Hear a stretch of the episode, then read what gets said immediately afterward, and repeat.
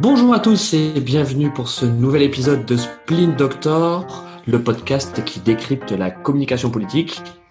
J'ai le plaisir de nouveau accueillir euh, Capucine Cocan et François Gombert. Pour un épisode spécial municipal 2020, quelques jours après ce second tour qui a révélé de nombreuses surprises et à la veille d'un remaniement qui a été euh, annoncé par Emmanuel Macron qui souhaite emprunter un nouveau chemin. François, tu avais cinq enseignements à nous livrer suite à, ce second tour. Lesquels? Oui, alors moi, ce qui m'a frappé, c'est premièrement, c'est la fin du mouvement, du parti, tu l'appelles comme tu veux, de la République en marche. Bon, on l'a déjà dit, ou je l'ai déjà dit plusieurs fois, quand tu crées un parti sur ton nom, c'est comme quand tu crées une boîte sur ton nom, elle est invendable, et quand elle est foutue, elle est foutue.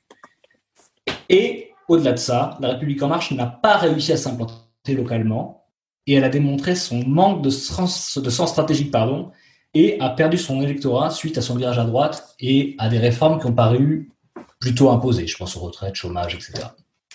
Deuxièmement, l'acte 3, ce sera celui de l'écologie en marche ou de la République en marge. Alors, c'est des titres que j'ai piqués à Libé, mais qui sont euh, souvent très bons. Euh, mais l'écologie en marche, ce sera probablement l'acte 3. Euh, le troisième point, c'est que l'Alliance des gauches a créé, elle n'a pas créé une vague verte parce que tout le monde parle de vague verte. Moi, je parle de percée verte. Parce que c'est pas un raz-de-marée. Oui, ils ont pris des grandes villes. Ils ont fait un truc incroyable. Oui, c'est vrai, parfois, comme à Marseille d'ailleurs, avec une alliance PS, LR pour contrer euh, l'arrivée du candidat, de la candidate EELV complètement connue qui a fini par gagner. Euh, mais quand même. Et ce qui me marque là-dedans, c'est que la gauche a changé de couleur. Elle était rose sous Hollande, elle était rouge sous Mélenchon, et dimanche soir, elle est devenue verte. Donc la gauche, qu'on disait moribonde, a trouvé un nouveau souffle. Quatrièmement, c'est presque fini, vous en faites pas. L'alliance des gauches écolo-socialistes a beaucoup progressé et finalement, elle va s'opposer à la gauche radicale. C'est-à-dire qu'il va y avoir des problèmes, et notamment pour les élections nationales, entre LFI et les alliances plus progressistes de gauche, c'est-à-dire l'EPS et ELV. Et enfin, et c'est ce qui est le plus inquiétant, c'est que le premier parti de France, c'est le parti des abstentionnistes. Et ça, c'est terrible parce que déjà, le maire, c'est l'élu préféré des Français. Donc, on se retrouve avec des maires qui sont élus plus ou moins légitimement, et vous savez, mon, comment dire, mon appétence pour la légitimité, donc bon, voilà, quand on est élu avec 20% de l'électorat, finalement, on, ferait bien de, je veux dire, l'électorat total, hein, pas, de ceux qui ont voté, on ferait bien de pas trop la ramener. Quant à ceux qui sont battus, bon, je pense qu'ils devraient vraiment, et ils n'ont pas tous fait, rester euh, dans leur coin. Intéressant aussi de voir que Jean-Luc Mélenchon, sachant que LFI n'a pas une stratégie très euh, payante sur, sur cette séquence des municipales, utilise l'abstention pour revenir sur un sujet qui, qui lui est cher, celui de la sixième République et celui, de, la, rénovation du pacte démocratique. Euh, je cite, euh, il s'est inquiété, donc Jean-Luc Mélenchon, d'une grève civique des Français et d'une forme d'insurrection froide contre les institutions du pays. C'est donc un moment compliqué, dangereux de la vie de la nation qui se présente devant nous. Gérard Larcher, euh, donc le président du Sénat, baron LR, a lui également parlé de l'abstention en disant que, encore une fois, c'est la France de l'abstention euh, qui, euh, qui l'emporte et que la crise sanitaire ne peut expliquer à elle seule une si faible participation. Euh, il continue en disant que le mal est plus profond et plus ancien. Crise après crise, notre pays se fracture, la défiance s'installe. Il nous appartient de recréer la confiance. Capucine, pour revenir sur ce qu'a dit François sur la République en marche, effectivement, cette défaite de la République en marche au municipal, elle était attendue. Euh, elle est euh, conséquente. Et donc au lendemain euh, du second tour, on a entendu les responsables de la République en marche, notamment dans les matinales, donc dès lundi, expliquer que, ben, en fait, le véritable problème sur ce second tour, c'était l'abstention qui était en forte hausse par rapport au premier tour, sachant que le premier tour était déjà un record d'abstention. Oui, tout à fait. Peut-être pour revenir sur des chiffres, on a quand même un taux d'abstention à 59%, euh, ce qui est quand même énorme. Pour peut-être pour rappel, il était de 37% en 2014. Euh, et on a, moi, c'est un chiffre qui m'a vraiment interpellé, on a 72% d'abstention chez les 18-34 ans. 72% d'abstention. C'est vrai que c'est énorme. Euh, Est-ce que ça justifie la défaite de la République marche? Euh, Je crois pas. Hein. Il me semble que dans toutes les tous les analystes qu'on a pu entendre au lendemain ou au soir même du, jour de vote, on a pu entendre on a entendu le, mot, un mot qu'on avait beaucoup entendu lors de la présidentielle, c'est le mot du dégagisme. Finalement, est-ce que c'est pas un vote de sanction pour euh, la République en marche? Euh, Ça me paraît assez clair, malgré l'abstention. Euh, je pense que même si euh, tous ceux qui ne sont pas allés voter sont pas forcément des grands partisans de la République en marche, donc même s'il y avait un taux d'abstention euh, plus bas, il me semble que la République en marche n'aurait pas pu tirer son épingle du jeu. En tout cas, c'était pas c'était pas ce qu'on qu pouvait attendre de cette élection.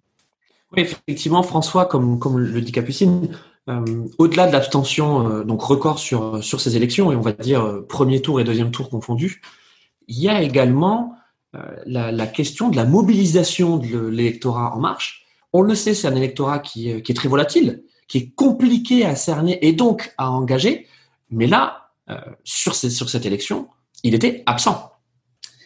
Bon, oui, c'est euh, et Capucine, hein, c'est pas la première fois que je le dis. Euh, pour moi, l'électorat En Marche est un électorat qui n'existe pas. C'est un électorat totalement diffus.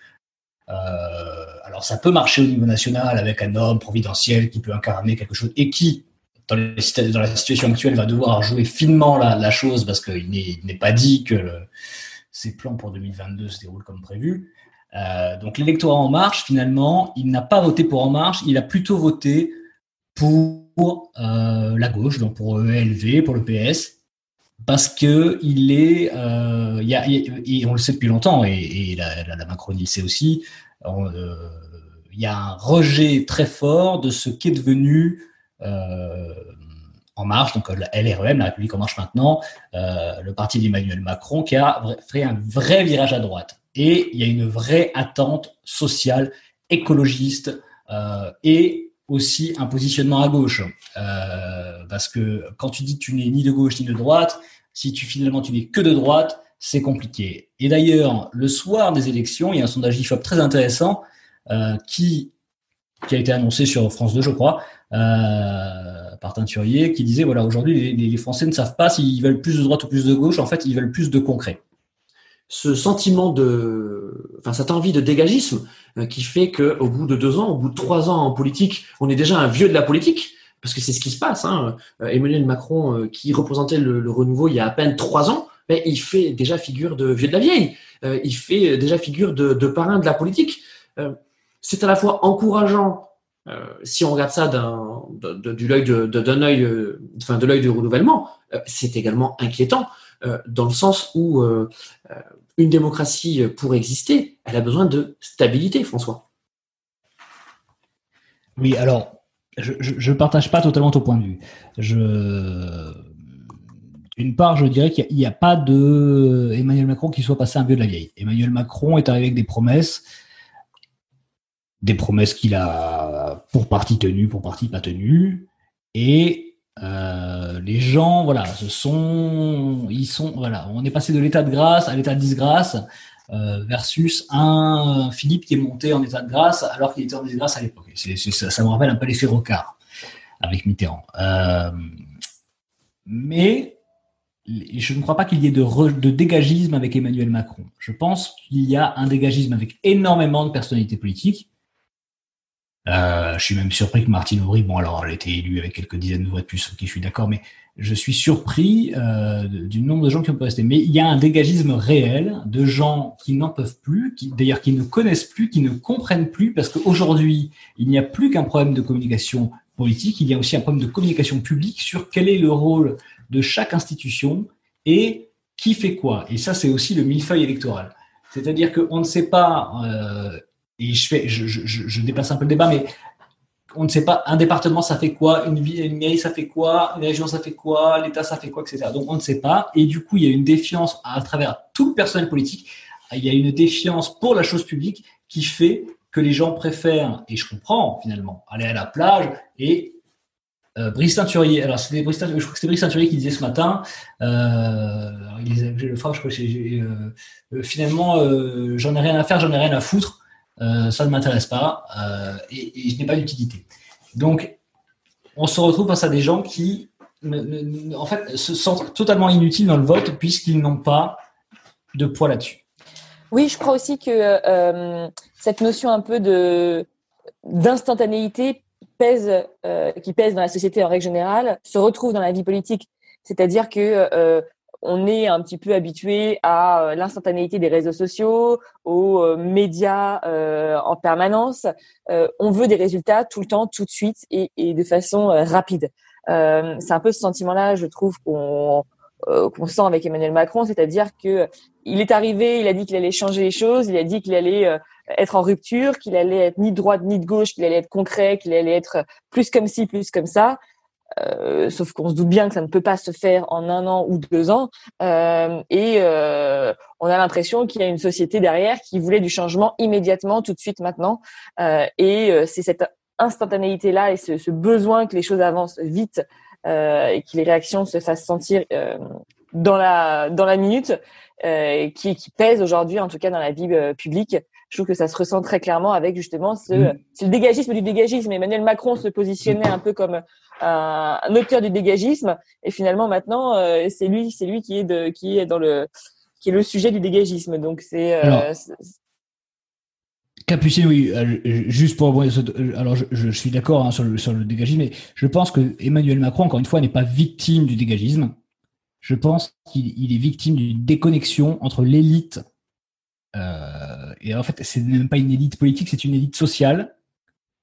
Et la réalité quotidienne euh, du français lambda. Quand on dit que LR récupère euh, finalement 50 à 60% des villes de plus de 9000 habitants, c'est-à-dire finalement la, France moyenne, donc les, les, villes moyennes, etc., que ELV via un vote bobo qui va opposer la voiture au vélo dans les grandes villes, ce sont des gens éduqués, CSP+, on le sait, hein, on voit la, en fait, on ne fait qu'opposer les Français avec des personnalités, avec des thématiques, avec des, faux sujets, et on est en train de surfer sur une opposition pour faire de la campagne électorale, et ça, je trouve que là, on est en pleine dérive.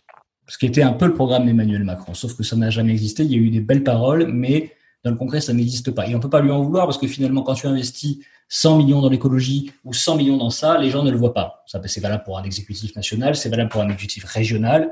Finalement, le seul échelon qui est visible, c'est l'échelon municipal.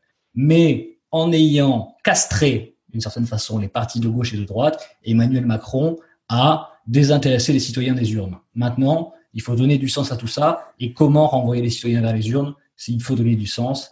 Il y a un point sur lequel vraiment je pourrais réagir, c'est quand François parle de peu du, du, PS et du fait que le PS n'existe plus. Alors on est d'accord sur le fait que le PS n'est pas euh, au top de sa forme.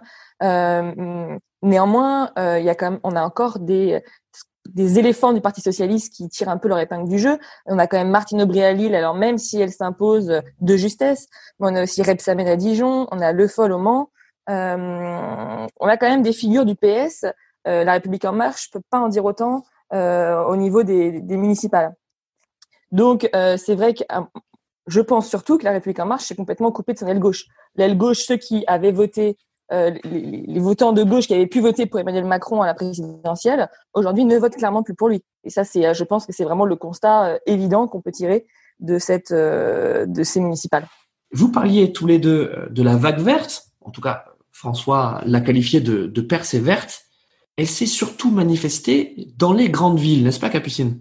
Oui, c'est sûr qu'elle s'est manifestée euh, plutôt dans les grandes villes et en plus de façon assez assez magistrale. Je pense notamment à Lyon où, euh, où Gérard Collomb a connu quand même euh, après une, une, sacrée claque.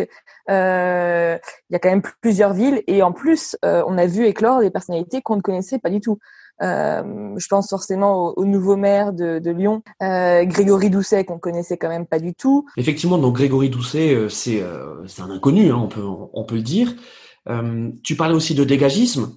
là, clairement, cette défaite de Gérard Collomb, c'est euh, interprété comme euh, un, vrai renouvellement. Oui, effectivement, c'est un désaveu et un camouflet terrible. Hein. D'autant qu'il avait négocié avec Vauquier euh, l'histoire de la métropole et que ELV a fait le grand chelem à Lyon, un truc qui n'était pas arrivé, je crois, non, non, c'est à Bordeaux, c'était pas arrivé depuis 73 ans, donc excuse-moi, mais en tout cas à Lyon depuis très longtemps, il y a eu donc la ville plus la métropole qui sont passés à gauche et chez les Verts, ce qui, est, assez inédit et incroyable.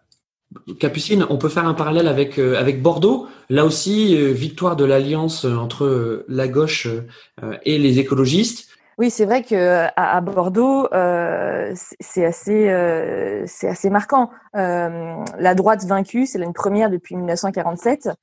c'est quand même assez, assez marquant. Alain Juppé euh, qui s'en va. On a vraiment des grandes figures politiques qui là tirent leur révérence. Euh, alors comment l'expliquer euh, Alors est-ce que les Verts ont fait une meilleure campagne que d'autres? C'est quand même aussi la victoire de l'alliance PS Europe Écologie Les Verts. et on voit bien aussi dans leur stratégie de communication au soir du second tour que les Verts se positionnent comme l'alternative à mi-chemin entre La République en marche et le euh, Rassemblement national. Euh, moi, j'ai entendu euh, et j'ai écouté avec attention le, le discours de, Julien Bayou, qui est le secrétaire d'Europe Écologie Les Verts, on voit bien clairement que les Verts se positionnent déjà pour 2022 comme une alternative. il me semble qu'on n'avait pas tout à fait vu venir ce parti qui va devoir quand même pour compter trouver des leaders. Je parle de Julien Bayou, donc le secrétaire national d'Europe Écologie Les Verts, tout de suite après euh, les résultats, voici ce qu'il a dit. Ce soir, c'est historique. Depuis 40 ans, jamais les écologistes n'ont été en mesure de peser autant sur le cours des choses et de pouvoir engager dès demain la transition écologique dans la justice sociale dans tant de villes. Euh, François, euh, ce, je vais pas dire ce retour au premier plan parce qu'ils n'ont jamais été vraiment au premier plan, euh, mais le fait d'être maintenant au premier rang pour Europe Écologie Les Verts, c'est une immense pression, c'est un immense défi. Est-ce que pour toi, ça peut incarner cette fusée de lancement, cette rampe de lancement vers la présidentielle Ces victoires de ELV ou du PS avec ELV ou de ELV avec EPS ont donné un dernier souffle à, des gens de gauche qui étaient, euh, qu'on disait vivement enterrés, mais comme on dit en politique, on n'est jamais mort. Euh, le problème de ELV, euh, c'est enfin, leur force sur des élections locales comme les municipales, c'est que finalement les gens, et c'est ce que je disais toujours au niveau national, c'est ce que j'ai dit sur tous les podcasts, c'est que l'écologie fait voter, mais pas les écologistes. Sauf qu'au niveau local, les gens, ils attendent quoi? Ils attendent pas qu'on mette 10 millions sur ceci, ou 10 millions sur cela, ou 10 ou 100 millions sur les déchets, ou je sais pas quoi. Ils attendent d'avoir de l'écologie concrète à leur contact, au quotidien et immédiate. Donc, en ça, c'est un scrutin qui permet aux écologistes euh, de peser. Ceci étant, ils ont quand même fait un score avant aux européennes, avec Yannick Jadot. Mais le paradoxe de tout ça, c'est que Yannick Jadot aux européennes disait Ah non, les Verts, ce sont les Verts, ils ne s'allieront jamais avec personne, etc. C'est les Verts, c'est eux, c'est comme ça. Et là, euh, Yannick Jadot est complètement désavoué parce que finalement, il se rend compte que ELV, sans d'autres forces politiques, n'existe pas. Et ça a toujours été le cas d'ailleurs. De toute façon, l'écologie, elle est transverse. Justement, donc sur cette, euh, percée des écologistes euh, lors des municipales. La question aussi, c'est de réussir à savoir est-ce que c'est le parti Europe Écologie Les Verts euh, qui a été plébiscité euh, ou est-ce que c'est la thématique écologiste qui a profité au parti Europe Écologie Les Verts et qu'il s'agit finalement d'une ressource électorale qui pourrait être mobilisée, utilisée, récupérée par d'autres partis? Bon, je, comprends. Hein. Alors, il y, a plusieurs facteurs. Je, peux entendre le facteur de dire voilà, bon, il y a eu des élections qui ont duré trois mois et demi, c'est compliqué. Les gens ont souffert, ils ont besoin de concret, euh, ils ont besoin de se retrouver, de se ressourcer. Je peux, je peux l'entendre et je peux le comprendre et je pense qu'on le vit tous à différentes échelles. Ceci étant, ce qui est pour reparler de communication politique, ce qui est important finalement euh, pour ELV, c'est que c'est des nouveaux visages qui s'imposent, des gens totalement inconnus, qui prennent de grandes villes et qui vont faire d'ELV un parti pivot pour une grande formation de gauche. Et finalement, ELV arrive au niveau de tous les autres partis qui finalement sont uniquement des partis présidentiels. Et, et s'ils arrivent à accéder à ce statut de parti présidentiel, ils perdront tout leur ancrage local comme tous les partis présidentiels, comme LFI, comme LREM. Après, je trouve qu'il y a quand même une aspiration, finalement, ça, témoigne d'une aspiration des bourgeoisies convenables, un peu des notables, des bobos, des grandes villes, un peu, voilà, de, plus de vélos, plus de taxes, et puis voilà, et puis. Alors, Capucine, on parlait tout à l'heure de, la social écologie. On a, dans un précédent podcast, euh, euh, raconté euh, le duel Anne Hidalgo, Rachida Dati et Agnès Buzyn en embuscade qui finalement n'a pas été très longtemps sur cette élection. Euh, le fait est que Anne Hidalgo, royalement réélue euh, à la tête de Paris, ben, fait figure aussi de femme providence pour ce, ce créneau à la frontière entre la gauche et les Verts de la social-écologie pour 2022. Alors, je rappelle que Anne Hidalgo, lorsqu'on lui avait posé la question il y a quelques mois sur ses éventuelles ambitions présidentielles, a toujours botté en touche et dit que elle, son engagement, il était à Paris. Malgré tout, quand on voit le désert de personnalité euh, à gauche euh, et aussi au, sein des Verts, euh, on, se dit qu'elle pourrait se laisser tenter. Oui, c'est sûr. Après, on a eu l'occasion de le dire. Anne Hidalgo, elle a qu'un seul parti, c'est le parti d'Anne Hidalgo. C'est-à-dire que est-ce qu'elle est vraiment aujourd'hui membre, enfin tête pensante du Parti socialiste? Je suis pas sûre. Je pense qu'elle navigue vraiment dans sa propre barque. Euh, et elle le fait bien puisque euh, puisqu'elle est réélue à Paris. Mais euh, est-ce qu'elle ira à la présidentielle? Elle a tellement dit euh, à plusieurs reprises qu'elle n'irait pas que euh, au niveau de la communication, en tout cas, je vois pas comment elle pourrait se, se lancer dans une campagne, à moins vraiment que ce soit le désert absolu. Mais il y a, on a plusieurs personnalités de gauche dans ce cas-là qui pourraient aussi prétendre à, à la course à la présidentielle. Euh, dans ce cas-là, pourquoi pas Martine Aubry à gauche Pourquoi pas euh, pourquoi pas Rebsamen ou le Foll Le Foll qui, euh, quand même, soulignons-le, a été réélu Stéphane Le Foll, pardon, au Mans avec plus de 63% des voix. Donc il est quand même plébiscité, qu'on le, qu'on, soit surpris ou pas. En tout cas, non, mais Capucine, tu fais bien de parler de, de Stéphane Le Foll. N'oublions pas qu'il avait quand même perdu son duel contre Olivier Faure à la tête du Parti socialiste. donc il y, a une question aussi de légitimité au sein de son propre parti. Euh, et au-delà de ça, Anne Hidalgo, elle est sur ce segment prioritaire entre la gauche et les Verts. Elle a réussi à faire la synthèse à Paris, l'alliance de longue date, c'est pas uniquement sur cette élection, euh, entre les Verts et, le PS. Elle est également compatible avec l'extrême gauche. Quand je parlais de, de providence, c'est aussi quelqu'un qui serait capable de rassembler derrière elle l'ensemble de ses sensibilités et les partis. Anne Hidalgo ne fera jamais la manche elle ne demandera jamais d'investiture. On viendra la chercher. Euh, et on viendra la chercher parce qu'il n'y a personne. Euh, Capucine, donc euh, cette élection, ces élections municipales, oui, c'est une victoire pour, pour les écologistes, mais c'est aussi une forme de victoire pour les républicains. Les républicains qui, ont, qui se sont maintenus dans un certain nombre de villes, de villes moyennes et qui, bah, malgré ce qu'on pouvait croire après 2017, continuent à avoir des élus locaux. et on sait très bien que les territoires, c'est l'ADN euh, des républicains. Oui, c'est vrai. Euh, puis il y a aussi des villes, euh, il y a aussi une ville emblématique, il y a Toulouse qui, qui est aussi une victoire pour la droite. on voit en fait finalement que cette espèce de volonté de la République en marche de briser l'équilibre droite-gauche est en train un peu de s'effriter parce que finalement cet équilibre réapparaît clairement aujourd'hui. On a la gauche présente, très présente avec Europe Écologie des Verts, et la droite présente aussi euh, dans plusieurs fiefs. Euh, donc effectivement, euh, les menaces viennent de droite comme de gauche, et au centre, qui est-ce qui reste? Bah pour l'instant, on ne sait pas trop. en tout cas, c'est sûr que que les les dangers pour la République en marche, surtout en vue de 2022, sont doubles. Clairement, le clivage et cette volonté de dépasser les clivages semble aujourd'hui échouer. En tout cas, c'est un constat d'échec pour la République en marche. Alors Capucine, tu fais bien de parler de Toulouse et donc de la réélection de Jean-Luc euh, puisque la stratégie électorale de Jean-Luc Boudinck pourrait être une face, un des axes de, communication pour les LR en président 2022.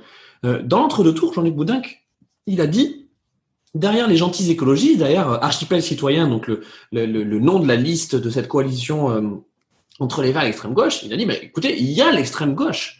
Euh, et derrière cette extrême gauche, il y a qui? Il y a les gilets jaunes qui, euh, plusieurs samedis pendant pendant plus, pendant plus d'un an, sont venus casser les boutiques du centre-ville et manifester violemment.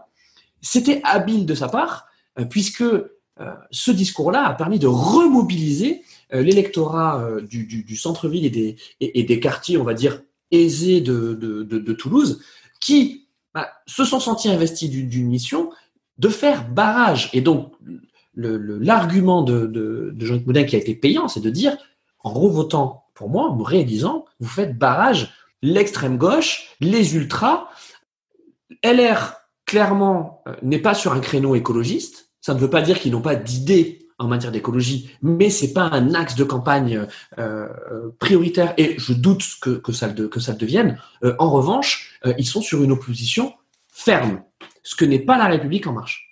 Moi, je suis assez frappé par un phénomène, c'est que voilà, on a, on a, eu des gilets jaunes pendant je ne sais pas combien de temps, des gilets jaunes qui ont fait peur des tas de gens, des, des qui ont bloqué des ronds-points, mais est-ce que quelqu'un a des nouvelles des gilets jaunes qui ont bloqué des ronds-points et des villes pendant des semaines, voire des mois, pour demander le, le, comment on appelle ça, le, référendum d'initiative populaire, pardon, et qui sont 60% à ne pas s'être déplacés pour aller voter pour l'élu local préféré des Français.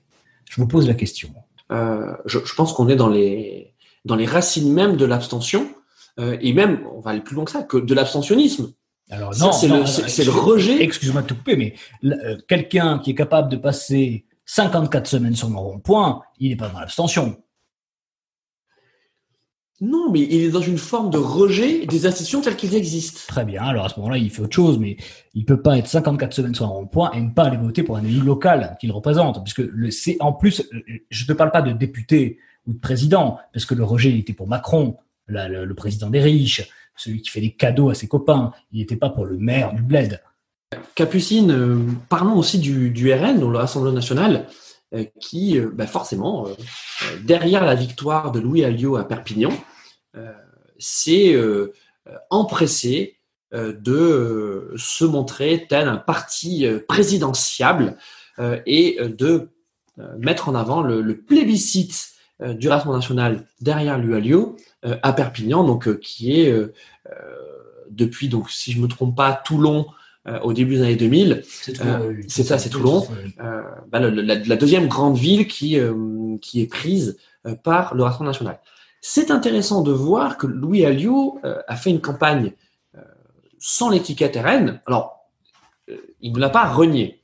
C'est qu'il a eu une approche très citoyenne, très société civile, presque un pied de nez à ce qu'avait pu faire la République en marche avant. Et il a préféré un axe notable c'est un axe très très local. Je connais les sujets, je connais les Perpignanais, euh, plutôt que des thématiques euh, nationales.